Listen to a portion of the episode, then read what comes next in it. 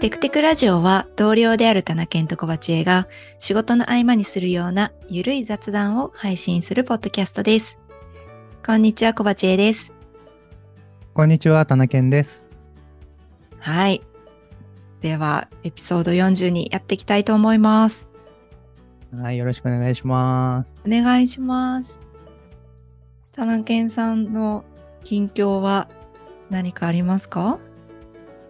そうですね、あのーちょっとね、体がなまってきたなというか、お腹が出てきたなというのを最近感じておりまして、お、はい。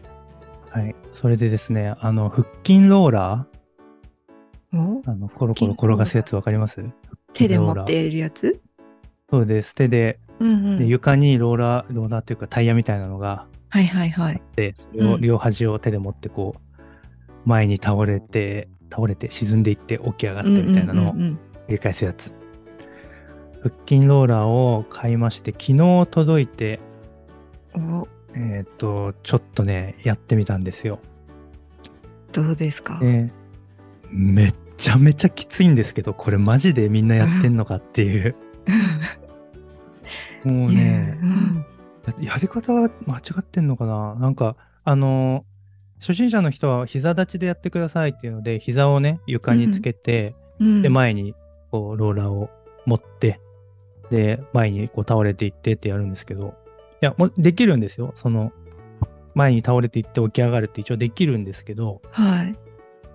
うん戻ってくるときに、戻ってくる、その倒れた後起き上がるときに、なんだろう、腕がすごいしんどいというか、うん。なんかこれ腹筋というか腕ムキムキになりそうなんだが、みたいな。腕も使うんだ。のかみたいなうんそう。いやめちゃくちゃきつくて、でもちょっとね、あの、楽しかったんで、あのちょっと継続的に、1日ね、回数を決めて、まあ、10回とか20回とかで、あの、様子見ながらやっていこうかなとかって思ってるところですね。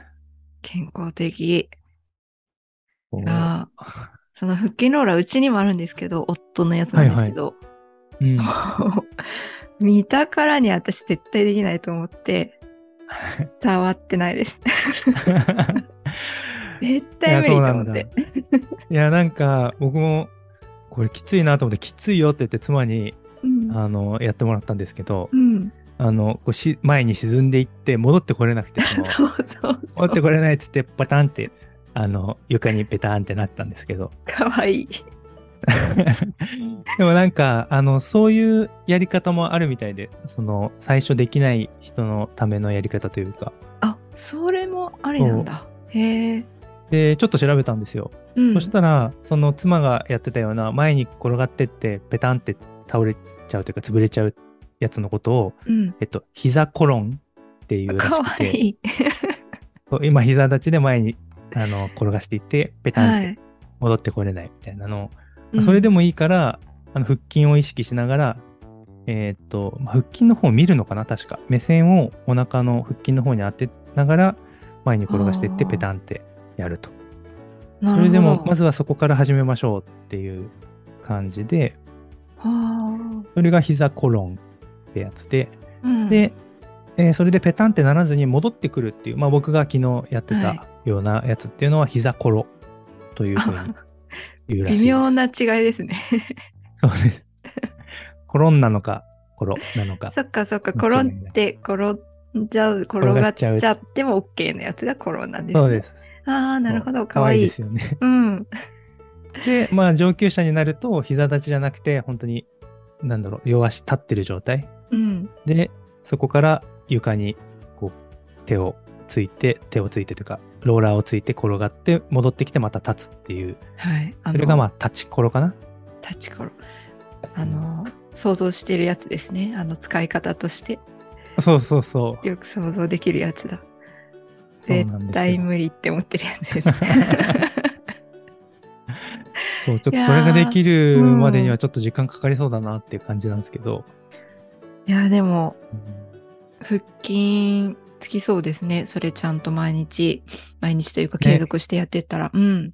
そう継続が大事だろうなっていうふうに思ってますね。いや、いいですね。うん。はい、そんな近況です。ありがとうございます。えーっと、じゃあ私の近況なんですけど、えーっと、最近というか、まあちょっと前からなんですけど、えっと、デュオリンゴっていうアプリで、うんうんあの、英語とか、まあいろんな言葉の勉強をできるアプリがあるんですけど、その中に、えっと、無限カルタっていう、なんだろう、ゲーム？ちょっとしたゲームみたいなやつがあって、それを本当に無限にやってるっていう。えー、楽しそう。カルタってことは、まあ、何枚か英語の書かれたカードが並んでいる中で、日本語が1個読まれて、それをどれを英語かっていうのをパンと当てるっていう感じ？そうそう、あの、読まれるっていうか、ひ10枚出てきて、左側が日本語で、右側が、えっと、英語なんですけど、なので、うん日本語と英語の該当するやつを当てるというか、選ぶみたいなのを無限にやるやつなんですよね。なるほど。はい。そう。なんか、サンドイッチってカタカナで書かれてたら、右側にアルファベットでサンドイッチっていう単語があるから、それを選ぶみたいな。感じなんですよ。で。もうなんてことない、それだけのゲームなんですけど、うんそれを無限にやって、で、なぜかその無限カルタが、あの、ポイントがめっちゃもらえるんですよね。えー、はい。ポイントがあるんだ、そもそも。あ、そうです。その勉強をしたらポイントがもらえて、それのポイント数でランキングになっていて、っていうアプリなんですけど、その無限カルタをやると、ポイントも無限にもらえるので、そのランキング上位に踊り出られるんです。へえー、そうなんだ。はい。じゃあ無限カルタやった方が得ですね。そうですね。まあ、ただ、問題はみんなが無限カルタをやってるっていうところなんですそうなんですよ。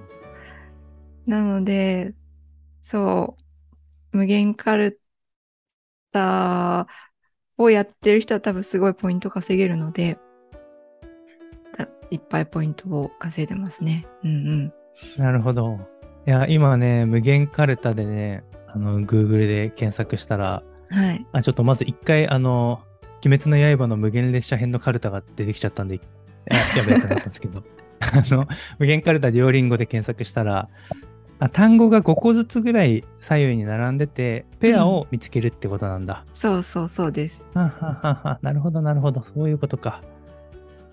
うーん、なるほどね。で、これを繰り返してどんどんやっていくと、ポイントがいっぱいもらえると。そう。あの、1回で90個単語のペアを当てるっていう仕組みになってるんですけど、それが、えっと、制限時間が1分45秒で、うん。で、まあ大体、私だがやると、えっと、30秒ぐらい残るんで、1分ちょっとぐらいで1回終わるんですよね。うん、なるほど。確かにお手軽でいいですね。一はい分で終わるんだったらそのくい。らいでできるんで、なんか、ちょっと暇な時にやり始めると、まあ、もう一回やろうかな、もう一回やろうかな、みたいな感じで、へえ。そう、1分ぐらいだったらもう一回できるな、みたいな感じのを永遠にやってるっていう毎日です。なるほど。はい。えー、なんかいいですね。頭の体操になりそうだな。そう、ちょっとね、あの、そうですね。知らない単語とかほとんど出てこないんですけど、うん、うん。なんとなく頭を使ってるかなみたいな気持ちにもなれるから、そう、やっちゃいますね。えー、まあ両リンゴはね、結構やってる方も多いかもしれないんですけど、うん。はい、私もずっとやっていて、お気に入りのアプリですね。えー、いや、知ってはいたけど、まだ、あの、インストールしてないアプリだったんで、はい。ちょっとやってみようかな。うん。なんか、た私はもう課金しちゃってるんですけど、うんうん無料。で全然使えるので、まずはやってみてください。あえ、これちなみにその、有料でうん、何か、どういうお得なことがあるんですか？確か無料だと、えっと、1日にできる回数っていうかあの間違えられる回数が決まってるんですよね。ああ、へえ、なるほそうど。確か、うん、5回？10回？ちょっと忘れちゃったんですけど5回とか間違えたら多分それが復活するまでちょっとまたできないとかっていう感じになると思うんですけど課金すると永遠にできるいくらでも間違えたい放題みたいな感じなるほど。かな？と思います。へえ。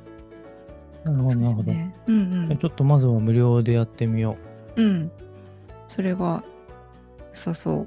まあ、最初の方ね、英語とかめっちゃ簡単なんで、こんなに簡単なのかと思って飽きちゃうかもしれないんですけど、だんだんちゃんとした文章にもなってくると思うんで、う。うんうん。ちょっとやってみてください。はーい。はい。楽しそうん。面白いです。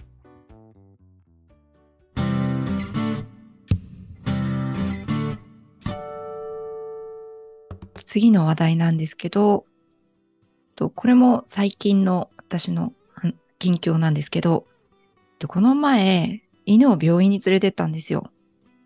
う。はいはい。で、まあそれが、あの、前ちょっと話したことがあるのかもしれないんですけど、えっと、お散歩とか行った時に、犬が頻繁に、あの、おしっこしたりとか、あと、あんまり出ないのにおしっこしたがったりとか、結構なんか、うんうんそう、そんな素振りを見せるので、ちょっとおかしいなと思って病院に行ったんですけど、そして、そこで、えっと、レントゲンとかを取ってもらったら、まあ、これは結石だねって言われて、おお、えー欠席。はい、尿路結石、へえ。はい、があることが分かりました。あらあら。えー、やっぱ痛いとかなのかな？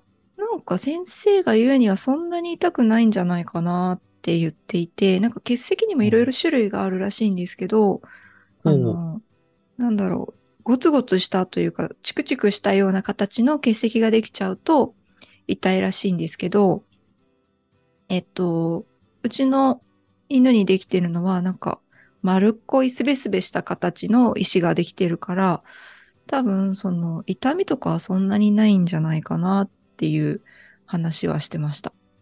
へえ。実際にそんなに痛痛かったりもしてないんですよね。うんうんうん。うん。でもまあ、その、おしっこの頻度が多いとか、そう、少ない、少ない量を頻繁にそうそう。するっていう傾向があるんだ。はい。へえ、知らなかった。そういうのがあるんですね。私も今回初めて知ったんですけど、うんうんでその結石もいろいろ種類があって、えっと、うちの子はストラバイト尿石ってやつかカルシウム尿石っていうののどちらかじゃないかなって言われていて、で、まあ、まあ、それぞれなんかよくわかんないんですけど、ストラバイト尿石ってやつは、あの、食事療法で消えるらしいんですよね。あ、そうなんだ。はい。えー、じゃあ、食事、逆に言うと、その食事によって、なバランスが崩れてたりするとなっちゃうってことなんですか？これは、うんうんストラバイト。なのかな？体質ももちろんあると思うんですけど、その、尿石になりやすいような食事とかをしてると溜まってっちゃうみたいのは、そういう体質の子だとあるみたいですね。なるほど。はい。で、なので、ストラバイト尿石だったら、その専用の療法食みたいのをたり食べれば溶けるので、溶けるんですけど、あと、もう一つのカルシウム尿石の方だと、えっと、食事療法では、あの、解決しなくって、そっちだったら手術をして取らないといけないって言われたんですけど、まあ、まずは、あの、レントゲンだけだとどちらかわからないので、の両方食食べてみて、と溶けてきたらストラバイト尿石だから、そのまま治療を続ければいいし、それで全然改善が見られなかったら、まあ手術考えましょうかね、みたいな感じで、しばらくは食事療法に入ることになったんです。なるほど。え、ちなみにその食事療法はどれくらいの期間で効果があ効果が現れるとしたら、どれくらいの期間とかっていう話なんですか？一旦、1ヶ月後にもう一度行く、あ病院に行くことになってるんですけど、えっと、はなんか先生に聞いた感じだと、1ヶ月で、あの、効果は出てきて、で、まあもちろん石のサイズとかにもよるんですけど、3ヶ月ぐらいも続ければ結構なくなるよみたいな感じあでしたね。なるほど、そうなんだ。うんあでも、うん思ったよりかかるんだなって印象でした。あ3ヶ月ぐら本いで。うんううん。ん。そっかそっか。いや、なんか、1週間とか2週間とかでもう結構溶けて、溶けるのが明確にわかるってぐらいのスピード感なのかなと思ったけど、やっぱ結構時間かかるんですね。うんうんうんうん。うんそうそうんそうなんだ。で、その専用の、あの、カリカリがあるんですよね。両方、療養食みたいな感じで。うんうんうんで、さいそれを買って、今、そのカリカリを食べさせてるんですけど、うん。はい。まあ、食べないですね。いや、なんかそうですよね。確か、あの、お食事あんまりカリカリ食べない子で、なんか、毎回、あの、なんだ、と鶏のささみとかでしたっけ？なんか、作ってるみたいな話をしてましたよね。うん、なんか乗せないと食べないし、うん。ご飯は食べないけどおやつは食べますみたいな子なんで、うん。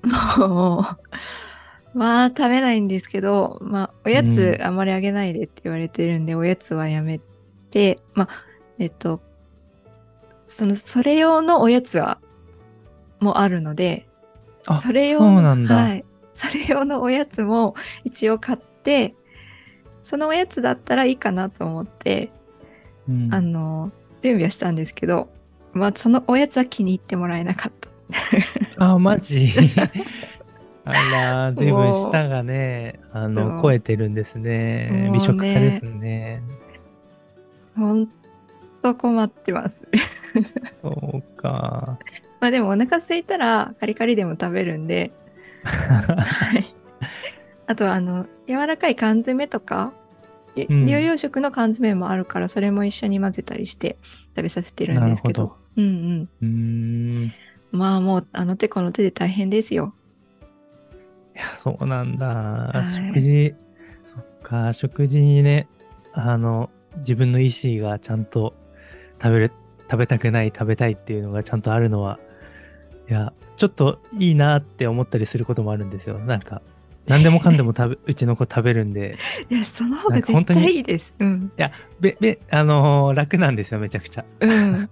楽なんですけど、なんかこれ本当に味分かってるみたいな。その、あの、ちょっといいやつとかをね、あの、誕生日だからいいやつをあげようとかさ、やるじゃん。ないですか。うんうん。こっちのね、エゴなんですけど、人間のエゴなんですけど、はい。これ美味しいやつだよとか言って、あげても普通のやつと同じ速度で食べるから、うんなんか、こう、差がないな、みたいな。何でもかんでも美味しかったっていう風に食べるから、かわいい。ありがたいんですけどね。ありがたいですよ。うん。でもそっか、やっぱ大変だな、それって。食べるね食べないがはっきりしてると。ほんと好き嫌いがはっきりしててというか、もうね、食べてくれないので、まあ夏だから余計に食べないっていうのもあるんですけど、うん。そう、最近はその犬のその食事療法に入ったんですけど、まあ、おやつをあげれなくなったので、私も飼い主の自分も一緒に間食やめようかなと思って、私もそんな食生活をし始めました。ああ、なるほど。そう、なんかおやつ間食自分が、そう、間結構食してると、そうなんですよ。なんかちょっと、なんか食べたりとかしてたんですけど、そうすると、犬も自分にもくださいってくるんで、うん。なんかそれ、自分だけ食べてあげれないのちょっと嫌だなと思って、自分も。はい、やめたんですけど、まあせっかくなので、食生活の見直しとか、まあ、コロナ期で、コロナ禍でちょっと体重も増えたりしたので、痩せれるといいなと思って、食生活の見直しを始めて、まあ何をしたらいいかよくわかんないんですけど、とりあえずアスケンっていうアプリをあの使うことにして、で、思い切って課金をして、あの、使うぞっていう気持ちを高めるために課金もしました。えー、アスケン。名前はなんとなく知ってるけど、えー、食事を記録して、そうですね。そう。えー、なんか、と、お金を払うとアドバイスがもらえるっていう感じ？えっと、無料だと、1日に1回アドバイスがもらえるのかな？ほうほうほうほで、課金すると毎食アドバイスがう。なもらえる。るほど。うん、1日、まあ3食食べるなら1日3回そうですねアドバイス。がもらえると。うんうん。そうです、そうです。えーだから次の朝とかお昼食べて、で、例えば、あの、ちょっと脂質を取りすぎですねってなったら、夕ご飯はこういうメニューにしてみませんかみたいな提案をしてくれるっていう感じですね。えー課金をすると。うん。そうです。そうなんだ。それなんか、えっ、と、実際の栄養管理士の方がリアルタイムに、この、なんだろう、チェックしてくれて、お返事をくれるみたいな感じってことですかね？えっと、それは機械な気がします。ああ、機械っぽいんだ。うん。そう、アドバイスは、自体は独自のアルゴリズムに応じて自動的に表示されます。なので、ほう。まあ、元は管理栄養士さんがそのアドバイスの元は作ってるとは思うんですけど、個別は多分アルゴリズムで出してくれている感じっぽいですね。なるほど。はい。アドバイスもらえるのいいですねって思いながら見てます。そうなんだ。はい。結構、普通の食事してると脂質とか取りすぎるんですよね。うん、うん、うん、なんか何を食べても一応油が入ってるので、なんかお肉にしても油を使って焼いたりとかしなくても、そもそも油って入ってるじゃない、含んでるじゃないですか。うん。うん。なので、何もし気をつけてないと結構取りすぎになっちゃうのと、あと、タンパク質って何も気をつけてないと、なんか意外と少なめになっちゃって、不足しちゃって、なので、あの、炭水化物と脂質をできるだけ減らしつつ、タンパク質を多めに取るみたいなのを気をつけないとなっていうのがアドバイスで分かってきました。ああ、そうなんだ。あ、なんかね、タンパク質の話どっかで聞いたな。あ、本当ですか？なんか人間が必要としてるタンパク質の量みたいなものが、まあうん。どの栄養素にもあるんですけどなんかタンパク質の量がすごい大事みたいな研究が確かあってでそのタンパク質の量を満たすためにいろんな食、食べ物を食べてるみたいなことを聞きました？本じゃないですか？本かな？うん。あ本そうだ本を読んだ人がうん。喋ってるポッドキャストを聞いたんだそう、そう。なんだっけ？たまたま僕はそれでした。なんだっけな。そう紹介本の紹介だった。そうそう。オーディブルにも入ってるんですよ。あ本当ですか？オーディブルで聞けえーて、私も途中までしかまだ聞けてないんですけど、科学者たちが語る食欲かな？ああかな。うん。うん。なんかそんなんだった気がするいやだからなんかそうそう甘いもの糖質とか脂質をコントロールしようって今まで人間はしてきたけど実はタンパク質を効率よく摂取するっていうことが重要。重要。まあ効率よく適切な量を摂取するのが重要でみたいな。なんかそんな。な話をしてる本だったっていうのをなんかそのポッドキャストでは紹介しててええー、みたいな気持ちになったんで。タンパク質意外とやっぱ不足しがちなんですねねえ。もう科学者たちが語る食欲、私はちょっと冒頭のところぐらいしか聞いてないんですけど、これだと、あの、タンパク質、必要なタンパク質量っていうのがみんなそれぞれ決ま決まってるというかあって、それを満たすためにたくさん食べちゃったりするから、タンパク質の多い、含有量の多いものを食べると、結果的に食べる量が抑えられるっていう、本当にそういう話だった気がします。そういう話ですよね。うん。いやそう、だからタンパク質をね、ちゃんとね、あの、取れるような食事をね、取っていかねばいけないなと思ってます。なるほど。はい。夏だし、あんまり食事を減らしたりとか栄養のないもの、野菜だけみたいな極端な生活すると体調も崩しちゃったら嫌だなって思うので、うんうん。とアスケンのそのアドバイスくれるキャラクターが確か未来さんだったかな。っていうえキャラクターが出てくいい名るんですけど。前だな。はい。未来さん。違うかな。なんかそんな名前だったと思うんですけど。あミクさんなのかな？未来さんなのかな？なんかそんな名前の方が出てくるんですけど。ちょっとその人にいろいろ教えていただきながら健康的に食生活を改善していきたいと思ってます。いやー、いいですね。はいいや、僕今、アスケンのことはあんまり知らないから、あの、ウェブサイトいくつか見てたんですけど、はい。その中の、あの、アスケンのアプリの画面のスクリーンショットというか、その紹介の画像で、あの、なんだろう、ユーザーの名前を〇〇太郎さんのアド、あ〇〇太郎さんへのアドバイスをお伝えしますっていうのがあって、それが、あの、アスケン太郎さんへのアドバイスをお伝えしますっていう表表示になってて、はいそこにアスケン太郎っていう文字が僕は見えて、すごい、あの、共感というか、身近に感じてます、急に。